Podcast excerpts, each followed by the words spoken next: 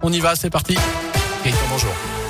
Bonjour Jérôme, bonjour à tous. Avant de parler de la situation en Ukraine, ce nouveau drame de la route en Haute-Loire, un automobiliste a perdu la vie cette nuit dans une collision avec un poids lourd sur la RN88. Ça s'est passé vers une heure ce matin à hauteur du Pertuis. C'est le deuxième accident mortel en seulement trois jours après la mort d'un homme de 70 ans samedi à Saint-Julien-du-Pinet, mercuté par une voiture au guidon de son scooter. On reste sur les routes avec quelques perturbations à prévoir cette semaine dans la Loire, notamment sur l'A47 dans le secteur de Rive-de-Gier, mais aussi de Saint-Chamond, des travaux en direction de saint À chaque fois, la voie de droite sera neutralisée aujourd'hui et demain de 9h à 16h. Et puis de nouvelles fermetures à prévoir à Firmini sur la RN88. Fermeture complète les trois prochaines nuits dans les deux sens de circulation. À chaque fois entre 20h30 et 5h30.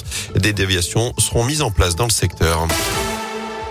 Dans l'actu également, il aura donc parcouru plus de 2000 km. Le maire de Saint-Bonnet-le-Château, Patrick Ledieu, est rentré samedi soir dans la Loire avec neuf réfugiés ukrainiens, sept adolescents et deux mamans qui ont fui l'invasion russe dans leur pays.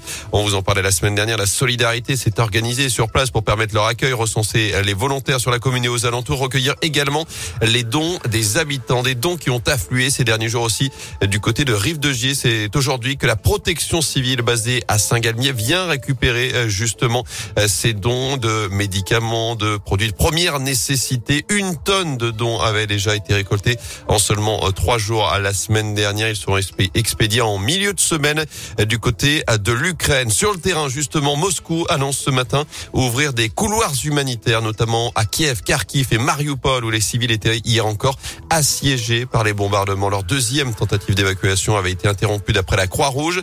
Emmanuel Macron, qui de son côté a pu s'entretenir à nouveau au téléphone avec Vladimir Poutine, hier. 1h45 d'échange entre les deux chefs d'État qui ont notamment abordé à la question des centrales nucléaires. Poutine a assuré qu'il n'était pas dans son intention d'attaquer les centrales ukrainiennes, notamment Tchernobyl. Il a aussi dit qu'il était déterminé à atteindre ses objectifs en Ukraine, soit par la négociation, soit par la guerre. Vladimir Poutine qui affirme enfin ne pas prendre les civils pour cible alors que les États-Unis examinent des informations jugées très crédibles sur de possibles crimes de guerre de la part des Russes. En foot, une victoire et un record. Les Verts ont décroché hier leur sixième succès de la saison en Ligue 1. Victoire 1-0 face à Metz grâce à un but de Denis Bouanga en début de deuxième période. Le tout devant plus de 35 000 spectateurs. C'est un record cette saison à Geoffroy Guichard. C'était même un record depuis trois ans dans euh, le chaudron. Les Verts qui remontent à la 17e place. Ils ont un point d'avance désormais sur Lorient, le barragiste et trois sur les deux relégables Metz et Bordeaux avant de se déplacer vendredi soir sur le terrain de Lille, vainqueur de Clermont, 4 buts à 0 ce dimanche du basket avec la défaite de la chorale de Rouen ce week-end. C'était samedi soir face à Dijon. Défaite après prolongation sur le parquet de la Vacheresse. Notez que les dirigeants rouennais ont annoncé la prolongation pour deux saisons supplémentaires de Jean-Denis Choulet, le coach. Plusieurs joueurs pourraient suivre dans les prochains jours. Et puis la victoire de Saint-Chamond, c'était vendredi soir sur le parquet de Lille. Les Couramio, toujours leader de Pro B. Romain Bardet au départ de Tirreno Adriatico aujourd'hui. Une course par étape en Italie. Julien Alaphilippe, lui, reste incertain après sa lourde chute samedi sur les Strade Bianchi. Un soleil impressionnant sur les chemins de terre de Toscane. La, la photo a d'ailleurs fait le tour des, des, réseaux sociaux.